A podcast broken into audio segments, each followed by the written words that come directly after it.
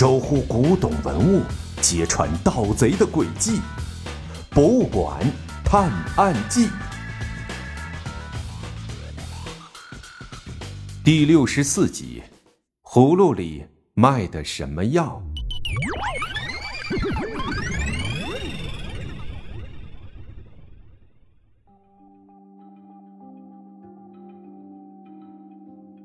小盲道扯着嗓子喊了又喊，可是这里就像是与世隔绝了似的，完全没有人回应。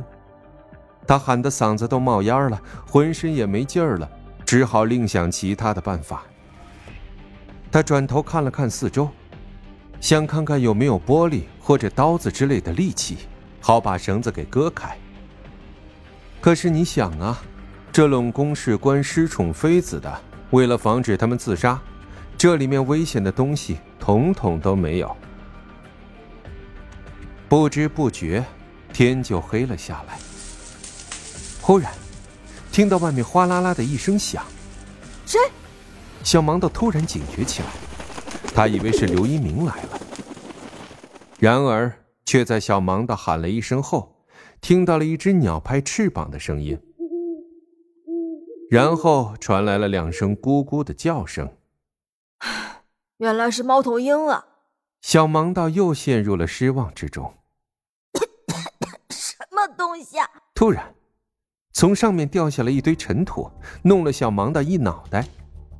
他抬头一看，一双绿油油的眼睛正在看着他。我的妈呀！什么呀？快走开！快走开！小盲道吓得使劲往墙边挤。这哪有大侦探的模样啊？完全是一个吓破胆的小朋友的样子。那只猫从房梁上跳了下来，喵喵叫着向小盲道靠近。突然，亮出了锋利的爪子扑向小盲道。小盲道慌乱之中，一个鲤鱼打挺，用脚踢开了猫。受到惊吓的猫大叫着跑开了。然而，小盲道的头却撞到了墙上，他又晕了过去。不知道过了多久，小盲道才被一束照在脸上的光给照醒。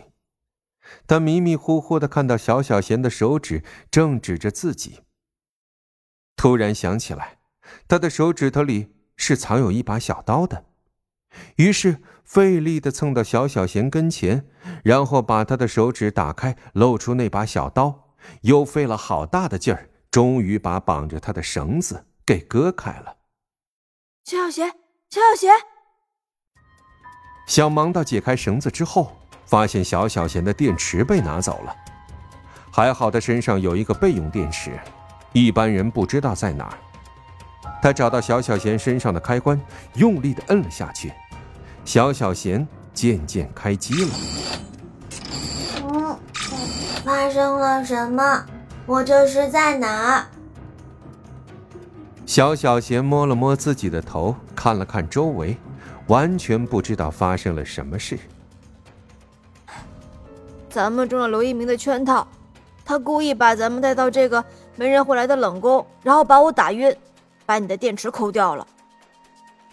小盲道有气无力的说着：“现在是十号，我记得咱们是七号来的故宫，看来咱们被困在这里三天了。”小小贤通过自己的系统看了一下时间，糟糕，不知道这三天发生了什么，快，咱们得赶紧出去。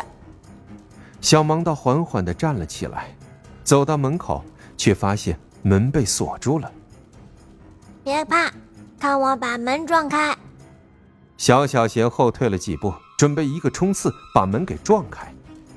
不要，这是历史文物，不能破坏。小盲道伸手阻止住了小小贤。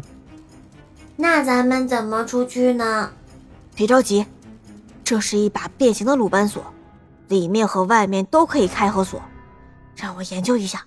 小盲道看看锁的样子，把开锁的方式在脑子里想了很多遍，然后在尝试了几次之后，终于打开了。小小贤扶着小盲道。准备尽快的走到展览区，看看那幅芙蓉锦鸡图还在不在。可是，他们刚走到工作区，就见到了一个熟悉的面孔。刘叔！小盲道惊喜的大喊一声，原来是刑侦队的刘队长，也是小盲道的邻居。哎，小盲道，这两天还想找你呢，你怎么在这儿啊？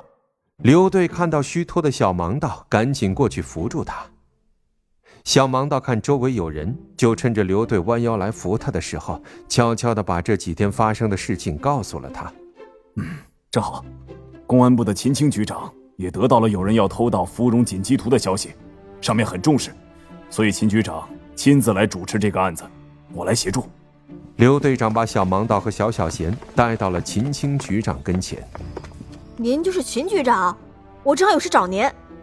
小盲道抬头看向身材高大的秦局长，不用说了，我知道你想问什么。